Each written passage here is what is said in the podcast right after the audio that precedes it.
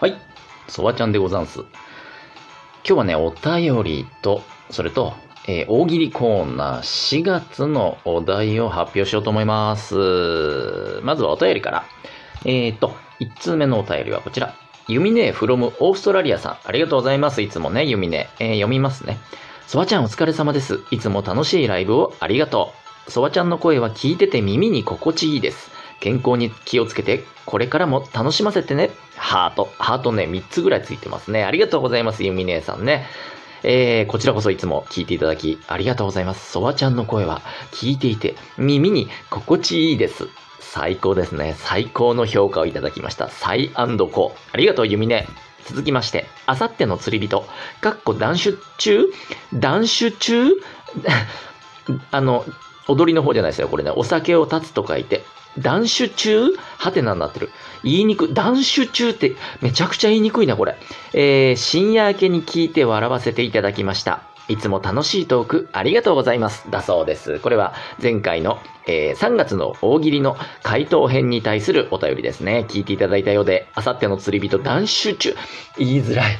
ありがとうございます。あさってさんね。えー引き続きまた4月も楽しんでいただければと思います。さあ、じゃあ早速、大喜利4月分ですね。うん、4月のお題を発表します。こちらです。4月の大喜利のお題。高低差で耳キーンなるわ。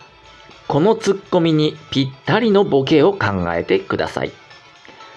高低差で耳キーンなるわ。このツッコミにぴったりのボケを考えてください。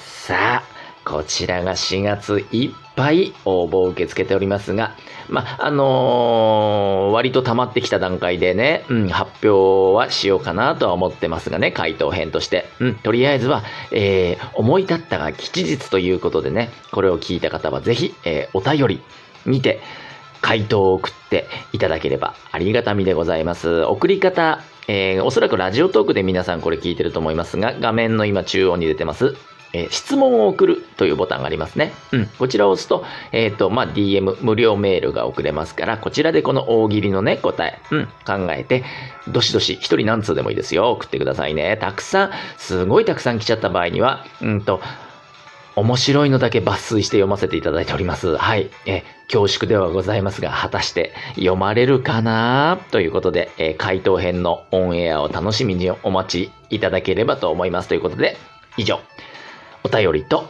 4月の大喜利のお題の発表でした。ではまた、バイバイ。